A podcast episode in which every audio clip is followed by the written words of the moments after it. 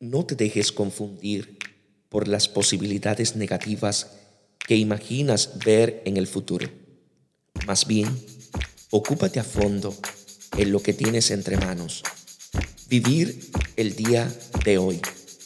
El secreto de una vida satisfactoria es garantizar el cumplimiento de tu compromiso del momento en vez de angustiarte por el miedo a los riesgos del mañana, que todavía no ha llegado, y despilfarrar energías con desarreglos nerviosos. Lleva hoy solamente la carga de esta jornada y disfruta de la paz interior que te hará más efectivo en tus tareas inmediatas. No te angusties por imaginaciones, sino imagina satisfacciones.